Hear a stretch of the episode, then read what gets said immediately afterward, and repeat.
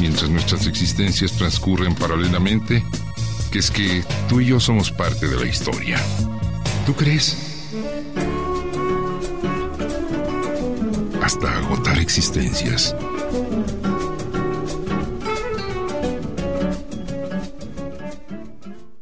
Una con... Una... Estoy perdido. Rectifico la hora exacta. No es la mía. Es la... El tiempo internacional coordinado, la hora exacta, las 12 con 4, las 0 con 4, ahora sí. Y, pero digo tal cual, vamos a Force a ver a la abuela. ¿Y eso qué significa? P decía que si de Zacualco y a toda velocidad vamos a Baden-Baden, por ese, ese es un ligero enganche que le da cierta lógica a la conversa. ¿Te acuerdas? El Amo Torres Juan Ruiz de Cabañas y Crespo, que tiene que irse de Guadalajara, el Hospicio Cabañas, la obra monumental del obispo, donde estuve trabajando yo con estos alemanes de Baden-Baden la semana pasada. Entonces hay alguna lógica, tampoco no me exijas una lógica rotunda a estas horas de la del comienzo de la madrugada. Vamos a Forsheim a ver a la abuela.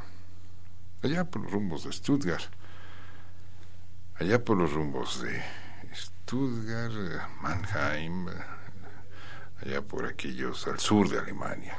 Ubícate, por favor, al sur de Alemania.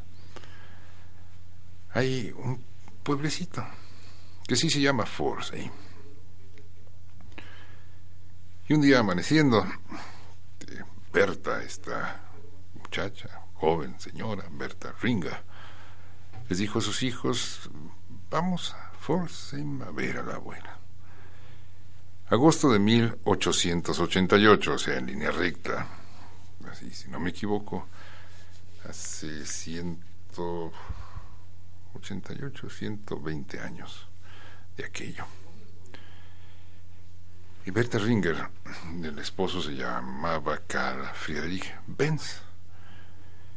Entonces, este, Karl Friedrich Benz terco alemán. Esto forma parte de de qué de la de la mitología genomática, si tú quieres. Eh, recuerdo cuando al fin de la guerra empieza la carrera cohetera entre rojos y azules.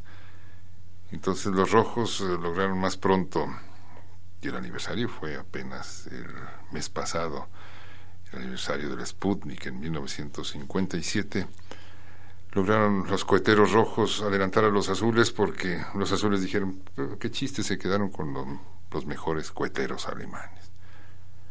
Entonces, esta es una, una pregunta en el mundo globalizado. ¿Será cierto que la temperancia, el regionalismo, el clima, el invierno largo son más eh, propensos a la creatividad? ¿O porque Estamos acostumbrados a que este mundo ha sido inventado por individuos de apellidos que no tienen nada con los Pérez, González, Gómez.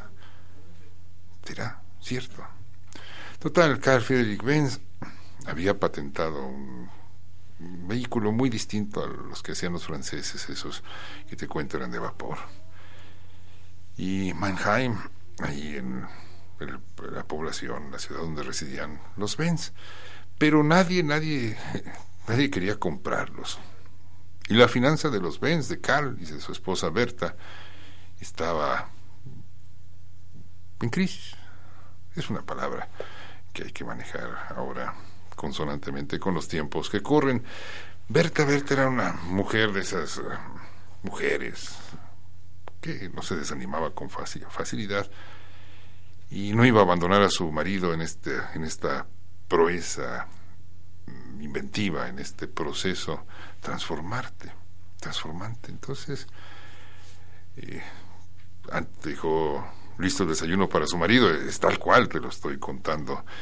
Y los dos hijos les dijo um, a Eugene de 15 años y a Richard de 14, les dijo, empujen para echarlo a andar.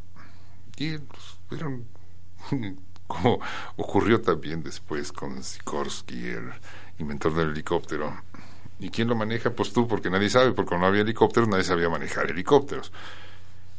Aquellos ninguno sabía cómo se manejaba aquel aparato, pero la mamá les había dicho, vamos a Forsheim a ver a la abuela.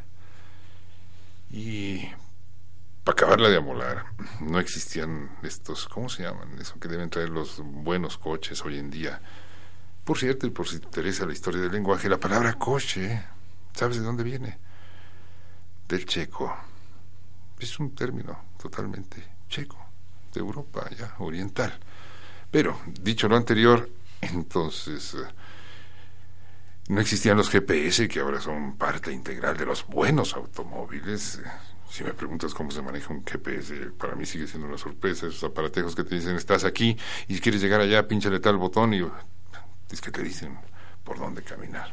Algún día me explicarás si tú sabes manejarlos, cómo funcionan, pero estoy ampliamente rebasado por la tecnología. Entonces a rumbo se adentraron en la zona montañosa de Durlach, iban rodeando porque no sabían, no sabían, no había carreteras. Es más, te repito, cuando las carreteras se hicieron era para que funcionaran carretas, como el Camino Real, ese, el puente, el gran puente grande, el puente que está aquí ya conurbado por la ciudad, era para que lo transitaran carretas y ahora los trailers se lo van a arruinar. Pero ¿qué importa? No hay que respetar nuestra historia. Dicho lo anterior, había más, eh, más problemas. No existían, entramos en polémicas, esas polémicas que se me tan simpáticas, no existían gasolineras. Ahora quería decir gasolinería, dile como te dé la gana, pero bien que me entendiste. Y el aparatejo aquel apenas tenía un, le cabían cuatro y medio litros. Entonces, Berta iba comprando gasolina en las farmacias de los pueblitos que tenían que pasar gasolina que refinaban, yo no sé para qué, para qué usos médicos en las boticas estos, en las apotequen, qué bonito nombre, apoteca, un nombre griego con el que los alemanes denominan a las farmacias. Y luego, agua. Cada 100 kilómetros el carricoche aquel era un triciclo, necesitaba 150 litros. Entonces eh, iban utilizando los charcos de las cunetas y luego problemas mecánicos también. Y dicen que una de sus ligas, una de las ligas que usaban para, yo me acuerdo de mi tía Pirina, que usaba ligas para las medias, para sostenerse las medias, o entonces tomó una de sus ligas para recubrir uno de los cables que ya se había desgastado de aquel carricoche de Carl, que nadie creía que fuera a servir para algo. Pero entre Durlach y Forstheim todavía más obstáculos. Esos dos y medio caballos de potencia que tenía el motor no era suficiente para subir las colinas. Entonces, entre ayúdanos a, los paisanos y entre un caballo que tiraba de la máquina infernal, ahí caminaban y caminaban, luego no tenían problemas con las llantas porque eran de madera recubierta las ruedas de aquel vehículo. Entonces no, no se podían ponchar los neumáticos, como se dice en el lenguaje noticioso, mm, brillante, pero tú y yo le decimos llantas, común y corriente, pero no lo digan los notificadores porque ya se transforman en neumáticos. Llegaron, llegaron al caer la tarde ya, ya entradita la noche, llegaron a Forstheim y lo primero que hizo Alberta con sus hijos fue mandar un telegrama a su marido diciéndole, llegamos sanos y salvos. Y por toda la región se, se esparció la noticia, aquella, el chisme. Es uno de los sistemas más eficientes de prestigiar productos, el boca a oreja. Y Berta, Berta, esta señora, la esposa de Karl Benz, fue la responsable, Berta Ringer, de que aquella patente de algo que nadie pensaba fuera a servir de gran cosa, asumiera las características. ¿Te gustan los Mercedes a ti? Mira, ve, ve, aquí un especialista en autos, se llama Oscar Ortiz, sabe todos los modelos, las características. ¿Y por qué se llaman Mercedes estos automóviles de Carlos Benz?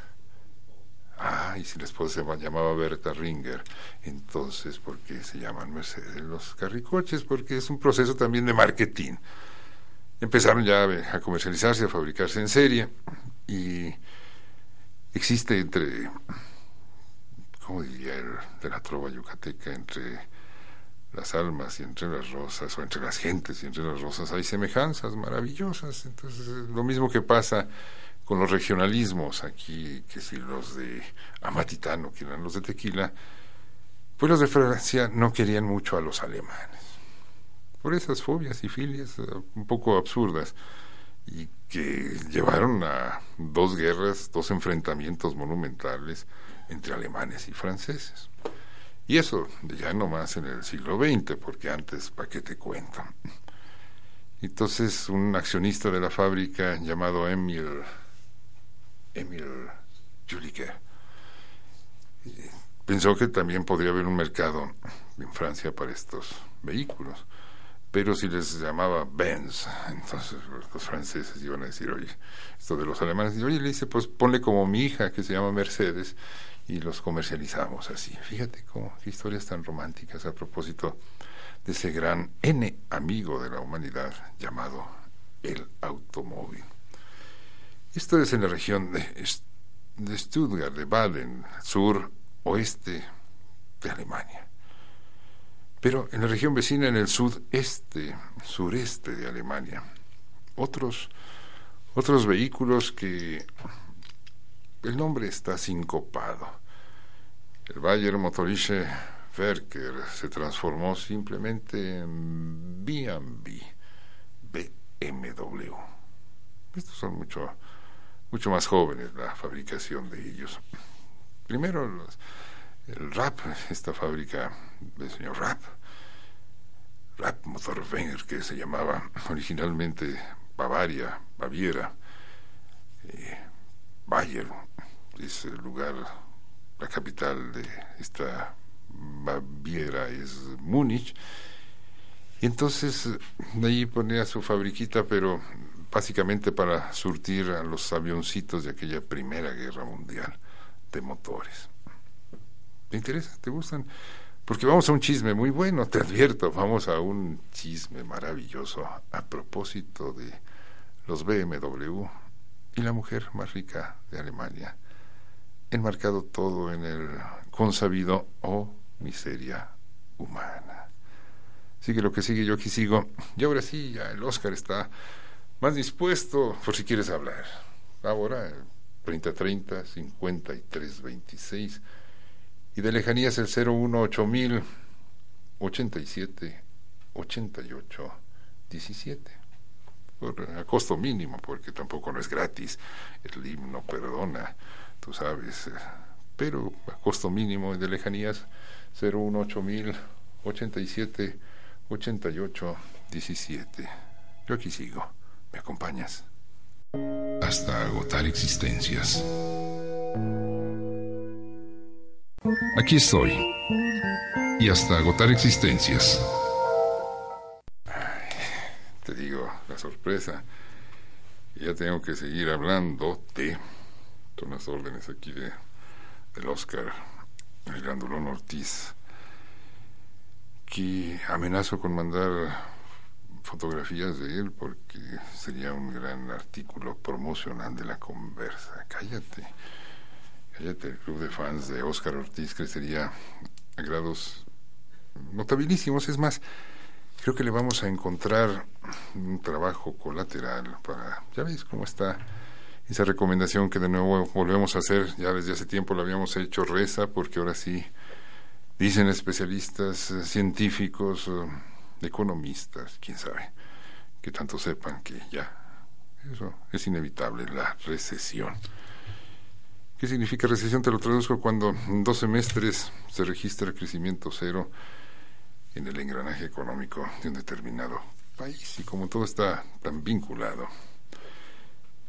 Pero creo que el Oscar esto, para evitar que pienses que nos dispersamos, Oscar reúne las características de Helks Garvey. Sí, lo vamos a enviar, le vamos a conseguir ese trabajillo colateral como gigolo. Mira, está eh, que hable con su representante para firmar el contrato. Esto es eh, como la historia también, y permíteme decirlo así, es un enorme libro lleno de chismes. Incluso la llamada historia sagrada, oye, cada cosa, ¿te acuerdas de Absalón, te acuerdas del rey David y, todo? De enredos y de, de pasiones humanas. Saludos, son muchos. Ignacio. Ignacio Carrera Segoviano, desde Medrano. Esto no es programa, Ignacio, insisto, es una conversa entre tú y yo. Y tú y yo somos muchos, claro, uno y uno, dos, somos ya. Héctor Ursúa vuelve a aparecer Guadalupe, de la colonia Guadalupe Sur. Gracias, hacer realidad eso, eso. Eh, mira, estoy de rodillas, Héctor Ursula. Qué bueno que aparecites, porque a mí, aunque no lo creas, soy tímido y me da vergüenza andar molestando, con, pidiendo favores. Pero gracias por interrumpir, porque vuelvo con lo mismo. La historia es un compendio monumental de chismes. Y ya me iba a adentrar por esos rumbos de qué significa chisme, que si viene de cisma, que si viene de, esa, esa, forma sibilante de decir, oye, ya sabías, y que nadie se entere, pero todo el mundo sabe. El Servi, este, si no bosteza uno, el otro mete ruidos, entonces esto son los saboteadores. Y yo encontrándoles trabajos añadidos. Te digo, ellos son amigos. Exervi es, es guapo, es guapo, les gusta, les resulta atractivo a las mujeres. Y exactamente también a las millonarias. Licenciado en Derecho, oficial del ejército suizo, tiene 43 años, pero su aspecto es el de un joven, es físico-culturista, vamos a llamar así, o atiende muy bien su corporación, por lo cual es, insisto, atractivo. Te presento a Susan Klatten, edad 46 años. Si te interesan las cifras como la historia contemporánea ya se ha convertido también en mucho en un juego de cifras debido a este despatarre donde los números están sustituyendo al verbo se calcula que nuestra estimada amiga Susan Klatten tiene un capital que anda más o menos en los 8 mil millones de euros. O sea, como estos 8 eh, mil millones de euros. Tranquilo, por favor. Susan Klatten es una mujer casada, es eh, rubia, delgada, discreta, timidilla. Sgarbi es eh, un hombre blanco, ojos azules, este requisito no lo llenas tú, Oscar, pero te podemos comprar pupilentes por, para dar la impresión. Y maneja, maneja muy bien la teatralidad. Innsbruck. Allí en esa ciudad, en un hotel de la ciudad de Innsbruck, se conocieron 17 de agosto, si te gustan las fechas, del 2007. Y sin que ella lo supiera, estaba cayendo en una trampa. Hernano Barreta. Es, algo que me parece fascinante. Esto es parte de mi memoria radiofónica. Así como hace un rato te decía que me ofrecían jericayas y que el amigo Sergio, no Sergio, es nuestro amigo, ahorita su nombre viene, panadero, me hizo el favor de obsequiar el pan de muerto. en alguna ocasión, radio, aquella pequeña estación allá por el rumbo del tecnológico, llegó alguien a invitarme que si quería ser su compadre porque su hijo acaba de nacer y me llevó un libro a regalar. Te advierto que no acepto compadrazgos, tengo uno por accidente y me ha salido bastante malillo. No, no es cierto, es maravilloso. El compa Memo, pero nomás un compadre tengo. Y sucede que el libro que me dio, todavía lo leo y lo releo con delectación porque se llama Los Italianos y parte de una teoría muy simple, que este mundo no sería lo que es si no existieran esos llamados italianos. Y también, eh, en un aspecto más amplio, este mundo no sería lo que es si no existieran unos individuos muy simpáticos llamados mexicanos o otros llamados norteamericanos, pero Los italianos han sido ese país que es novedosísimo. Apenas Garibaldi en el siglo XIX logró unificar Italia, no, no es un país eh, consolidado como otros desde tiempos añejos, ¿no? Italia es un país novedosísimo como tal, como país. Y, pero siempre tiene que aparecer en este tipo de chismes el italiano. Y aquí está su nombre, Hernano Barreta. ¿A qué se dedica? Gurú. Ah, es una palabra añejísima del sánscrito, viene el término gurú, que significa eso, el guía, el iluminado, el director espiritual, lo podríamos traducir así, gurú. Por cierto, esta es una recomendación para tiempos de crisis financiera. No hay mejor negocio que fundar una religión. Si lo quieres aceptar, qué bueno, y si lo tomas como frívolo, vaya tú. Pero como en las crisis, esto es cuando todos somos cristianos, buscamos algo de qué aferrarnos, y tú le ofreces algo, o tarotizas, o ofreces amuletos, o qué sé yo, es una forma de rentabilizar las crisis, pero aquí, y con todo respeto lo digo, a propósito de este Hernando Barreta, gurú en una región, Dos Abruzos, en Italia, y eh, ah, te he dicho cómo conocen en Alemania, en Múnich, cómo conocen a nuestra amiga estimada Susan Klatten la conocen con el nombre, el apodo de Lady BMW. ¿Por qué? Porque la dueña de la fábrica es una de las accionistas principales de la fábrica de esos carricoches. Entonces, por eso su capital enorme. Y sucede que se presentó hace unos días ante la policía y le dijo, pues me piden 50 millones de euros a cambio de no divulgar unos videos picantes. Y yo creo que fue una decisión ejecutiva maravillosa, pues ya había perdido, ya, tenía que optar y en vez de ser víctima de una extorsión acudió a la policía y la policía capturó a, al gurú aquel, Hernando Barreta, ex mecánico, charlatán, milagrero, el que dirige una pequeña secta a la que son adeptos los Sgarbi. Sgarbi, su esposa, de nombre Gabriela, y el charlatán. ¿Sabes cuál es la diferencia entre un charlista y un charlatán? Yo te miro a los ojos mientras conversamos. Y el charlatán, mientras está conversando, está tratando de ubicar tu cartera. A ver, ¿dónde la traes? Para, en el menor descuido y con la mayor facilidad. ¡Pum! Sgarbi y su esposa Gabriela, metidos en esta charlatanería de Barreta, un individuo de 63 años, en un lugar, en un pueblecito que tiene un nombre simpático, Pesco Sano Sesco. Allí.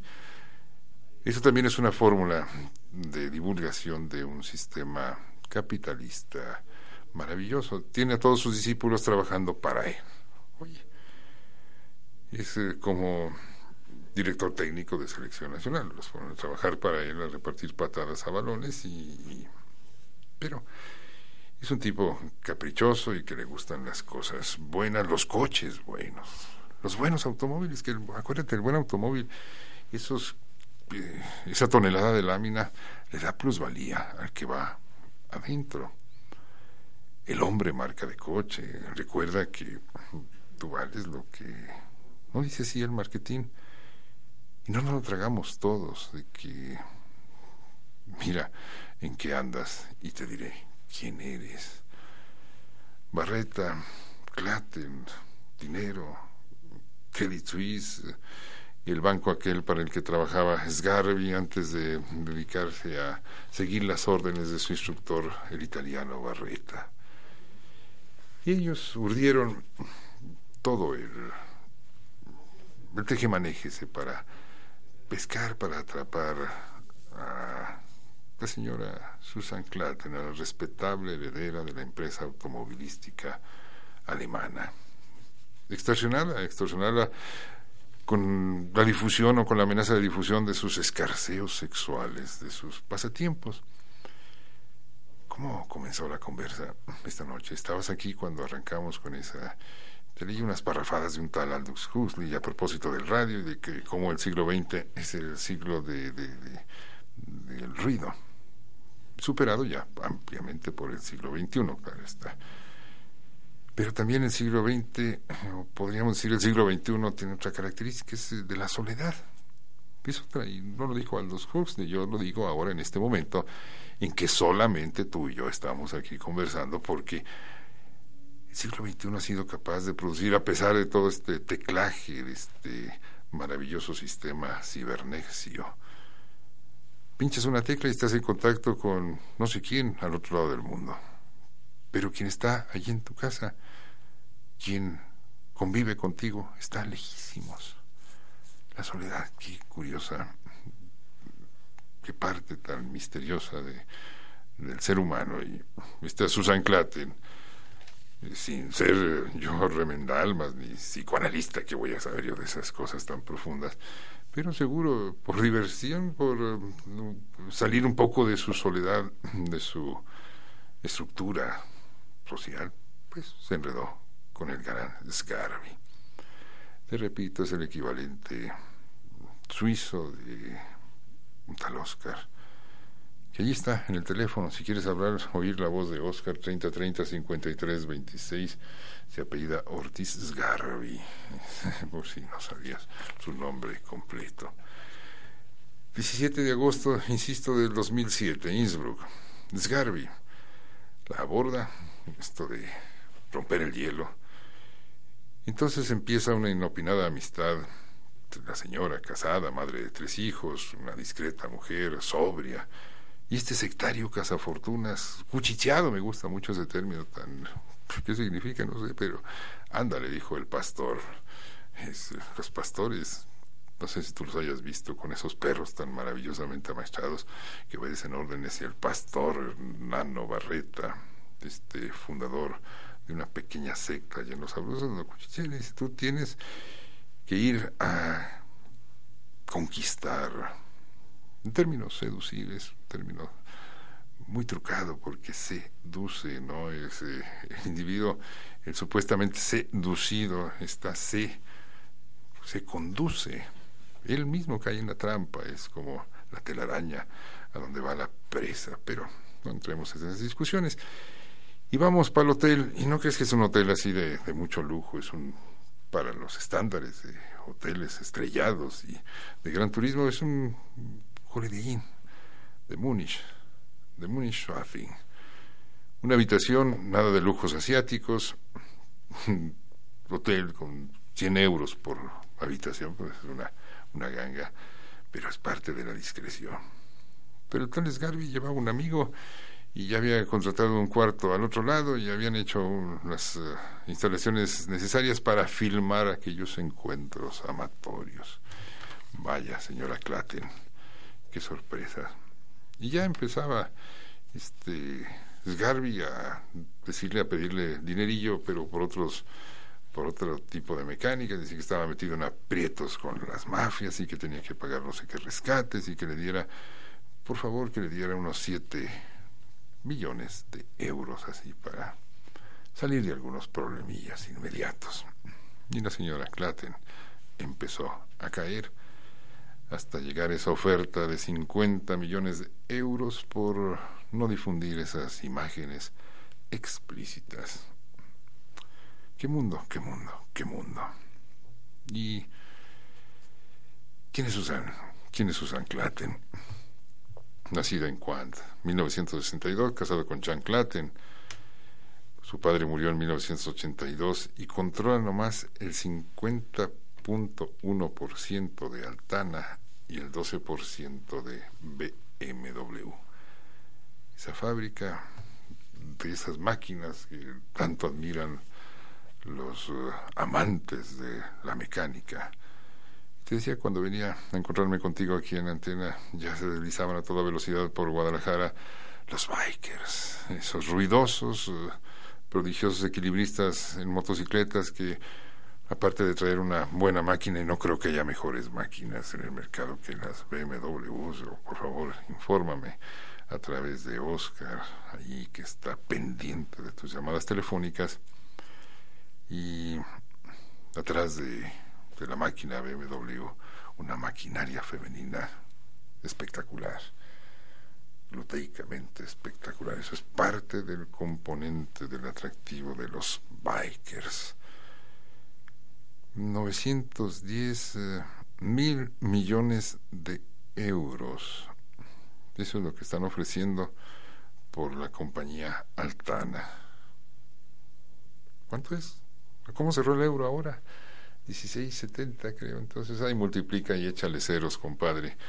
Pobre de la señora Claten, porque con todo y todo en las que se metió. El mundo, el mundo, el mundo. Échate a volar eso que suena así, el mundo. Siete, siete. Y. ¿Sabes lo que significa latín? Eso. Por eso se dice. El mundo significa limpio en latín. Por eso el término contrario es inmundo, lo que está sucio. Este mundo, qué tan limpio o qué tan in es, si lo averiguas, me lo dices.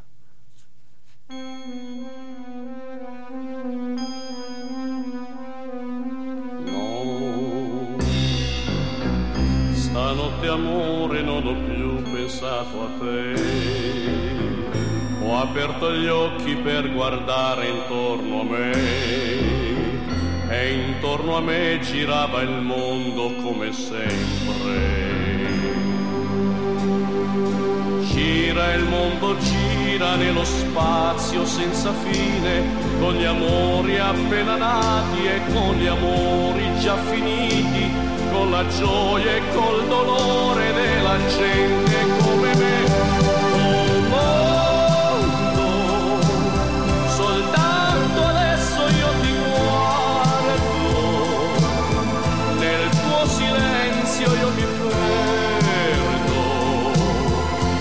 Aquí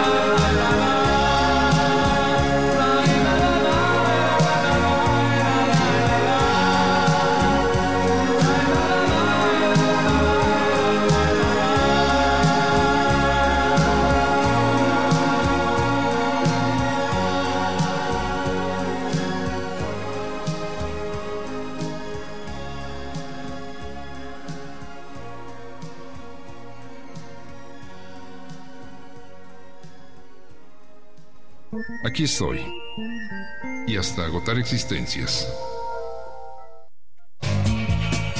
Mientras nuestras existencias transcurren paralelamente, que es que tú y yo somos parte de la historia. ¿Tú crees? Hasta agotar existencias.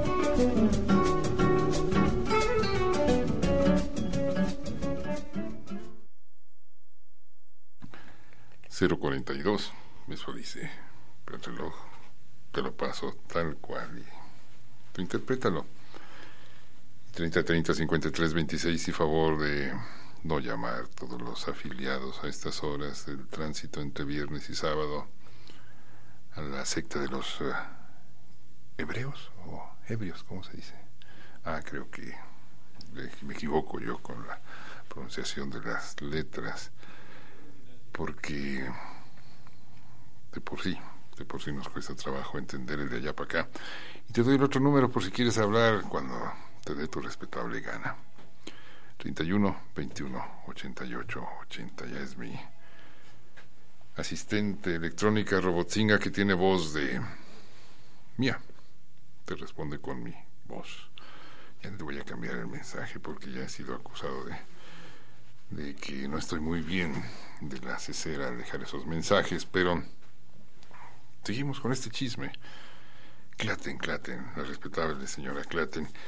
Y una pregunta a propósito de lo que va a ocurrir mañana, que te repito, se van a juntar en Washington prestigiada ciudad de conocido país al norte de nuestros Estados Unidos panmexicanos, el G20, grupo de los 20, donde no sé cuántos, un puñado de cientos de especialistas van a decidir nuestro futuro, el tuyo, el mío, englobados en una circunstancia económica tal cual, globalizada y vuelvo con esa afirmación. Muy pocos toman decisiones por muchos, muy muchos. Y estamos inmiscuidos en eso. Y la sugerencia de nuevo que dicen especialistas que la recesión llegó ya, y por lo tanto hay que saber rezar. Yo luego te cuento de mis oraciones. Pero la pregunta es esta las grandes fortunas, ¿hasta qué punto están limpias de mácula? ¿Ves como la fortuna de estos personajes alemanes, Klatten, Susan, la mujer quizá la más rica, monetariamente hablando de Alemania, y heredera y familias, y ¿te acuerdas de eso que se llamó, que es que la Segunda Guerra Mundial, que fue básicamente un conflicto europeo y que fue desafortunadamente, y visto así por el retrovisor de la historia, una fórmula emergente para dar trabajo a muchos, a muchísimos. ¿Tú crees que no da? Yo pienso que da mucho trabajo ir a dar la vida. Y da mucho trabajo a quienes fabrican las armas y se lo ha tragado el silencio. Héctor Enrique de Dios. Ahí está, mira, aparece el viejo amigo Héctor Enrique de Dios desde la moza capitalina y sí, el silencio de los amigos de otras aventuras radiales. Qué bueno reencontrarte, Héctor Enrique. Y te decía, es, eh, la Segunda Guerra fue un maravilloso invento macroeconómico para dar mucho trabajo a muchos. Entre otras cosas y, esos personajes, el señor Adolfo Hitler, el señor Adolfo Hitler con sus chifladuras y, y la necesidad de, utilizar el ingenio alemán para producir armas. Y una de las mecánicas también esenciales o que permiten funcionar muy, muy bien el sistema capitalista actual es el encontrar mano de obra barata mucho, muy barata. Son tres elementos del sistema capitalista. Uno, mercado para mis productos, mano de obra barata y libre tráfico, tránsito de divisas. Que no haya impedimentos para que de aquí para allá, acuérdate de esa máxima que creo que inventaron los de Tajimaroa, de que el capital no tiene capital, tiene que moverse, tiene que movilizarse, no tiene arraigo. Y si la mano de obra es gratis, muchísimo mejor funciona el sistema. Yo cuando contemplo esas maravillosas estructuras piramidales, restos de culturas ancestrales y no puedo imaginar sino mano de obra esclava o a precio ganga para hacer aquellos apilamientos, aquellos uh, ordenados uh, apilamientos de piedra o las catedrales también, si quieres, mano de obra barata. Y Hitler recurrió a la mano de obra esclava. Y la familia, la familia tenía un, campito de concentración personal para proveer sus fábricas de esta mano de obra a precio ganga. Nada. Prisioneros de guerra, perseguidos eh, por motivos religiosos. El miércoles te contaba de las diferentes clasificaciones de odios que hay. El, odio teológico es terrible, es de los más dañinos, de los que más daño han hecho al mundo.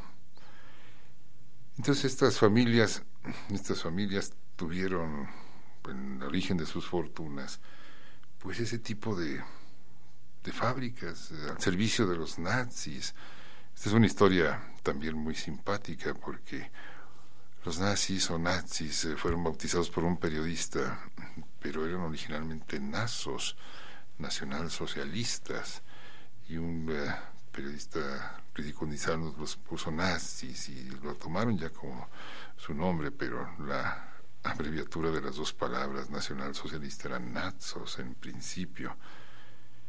Pero es el, origen de las grandes fortunas y, las grandes fortunas entre los individuos como entre las naciones, habría que preguntarse qué tan limpias están de esas eh, responsabilidades.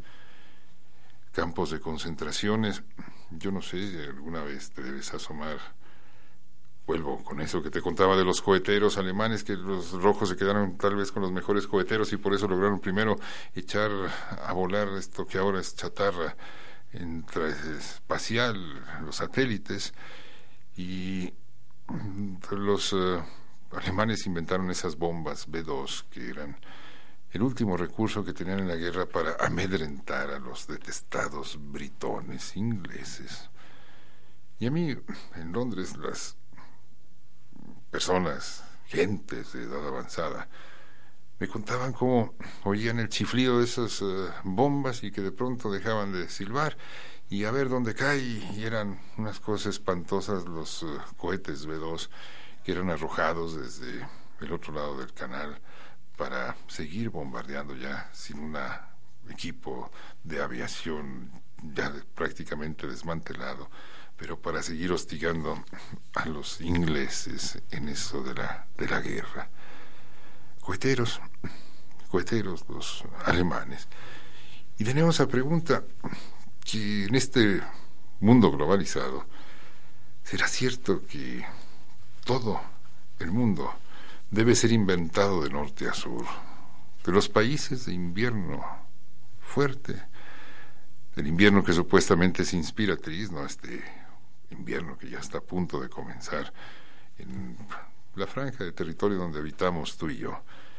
El invierno fuerte es el que hace que el ser humano se ensimisme y piense y, sea creativo. ¿Será cierto? O el ser humano, si quiere, puede crear.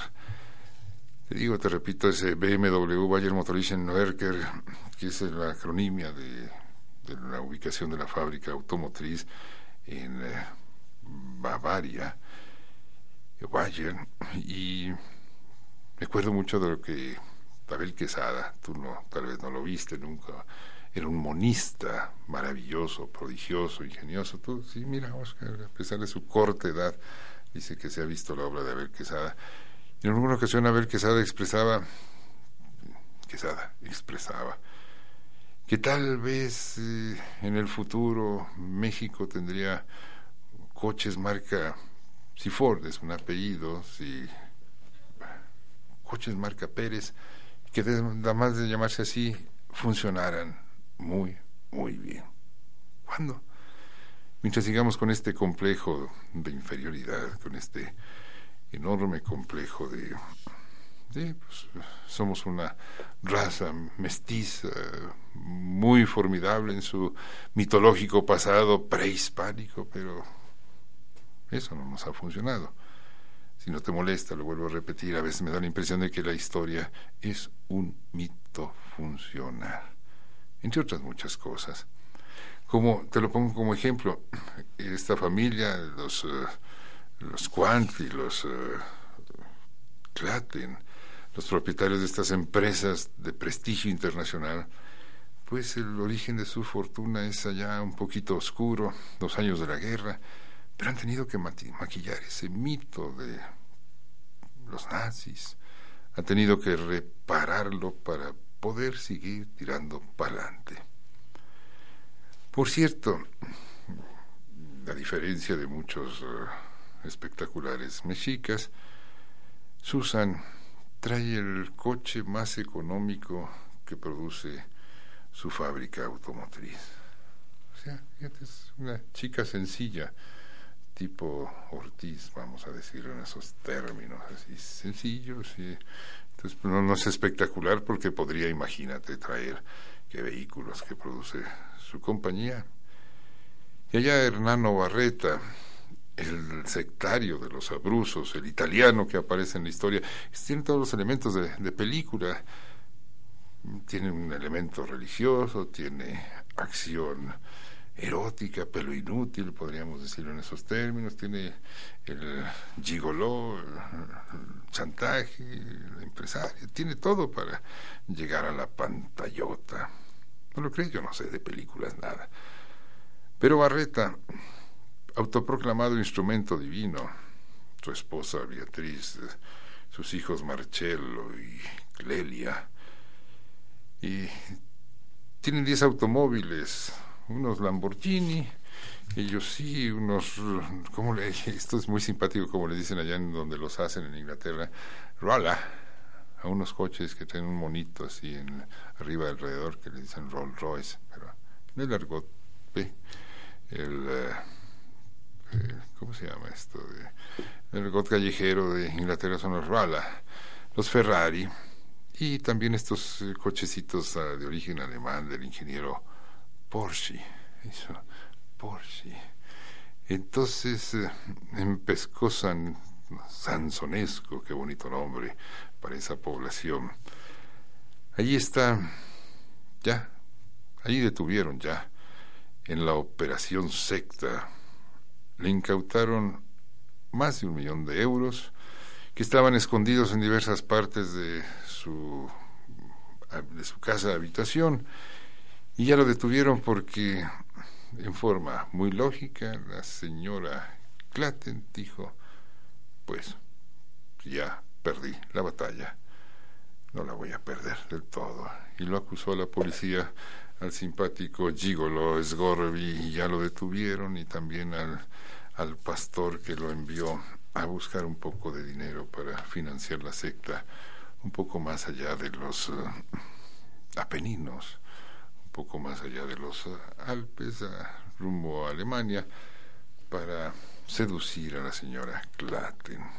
Historias, historias, historias. Te digo, la historia, la historia tiene mucho, mucho de, de eso, de, de chismes.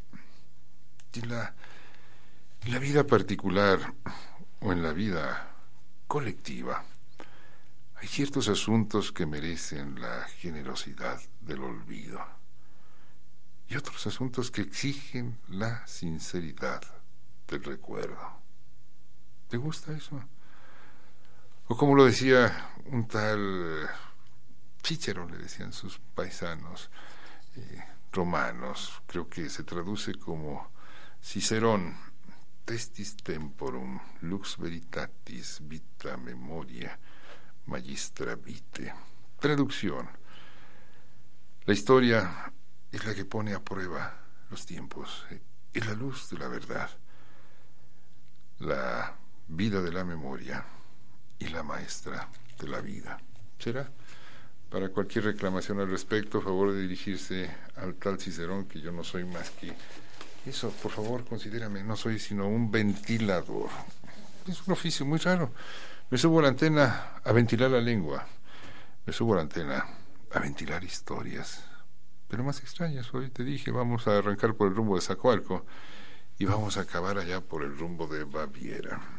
Y todo a propósito de una reciente experiencia en tono germánico, en tono tedesco, y trabajar con la Südwest Trumpfunk, empresa productora cinematográfica y televisiva alemana que me hizo el favor de contratarme para colaborar dentro de mis incapacidades en la filmación de esos documentales entre uno de Tequila, otro de Cabañas. Ya casi es la una de la mañana, ya el, aquí alto parlante ya está. Que no creas, eh, me fatigo, solo soy un ser humano. Me encanta este vicio solitario llamado Doña Radio. Me encanta tu presencia y si tienes por ahí, si te sobran un peso con 48 centavos y un poco de tiempo, marca el 31 21 88 80 y no me digas, eh, los hebreos se siguen llamando, pero por favor, hombre, como decía también, esto es también muy de los romanos, un poco de vino alegra, un poco más mata. Esto suena como a tono de noche de sábado, de viernes a sábado, hazte un buen largo fin de semana y cuidado, cuidado con la madrugada de viernes asado. Y hoy ahí van, ahí van los motociclistas. Qué maravilloso ruido hacen. Siglo XXI, siglo del ruido. Y el radio muchas veces es cómplice de eso que se ha convertido en parte esencial de nuestras vidas, el ruido. Esto pretende ser la radio untable. Y de nuevo, gracias, gracias Héctor Ursúa por hablar. Reaparecer también Héctor Enrique de Dios. Eh, y nuestro amigo ahí de Medrano. Mm, cuidado. Date bien. Oscar Ortiz, el que hace la parte difícil de esto, que es echar a volar a un sujeto cuyo nombre es Álvaro González y que te agradece y te repite algo que decir, 31 21 88 80 y sugerencias. Y está también Jalisco Radio en esa campaña de di lo que piensas por ahí en el curso de las transmisiones te dan la dirección electrónica y el teléfono para que hables y digas lo que piensas de una programación que yo no sé si te guste, pero que te cuesta porque Jalisco Radio es de servicio público con un patrocinador, tú. Date bien, buen tiempo, te busco. Si es que... Hasta entonces hasta agotar existencias. No le digas a nadie, pero el reloj despacito va agotando nuestra precaria existencia. Por hoy, el rey de la radio y de la vida, el reloj, dice que debemos interrumpir la conversa.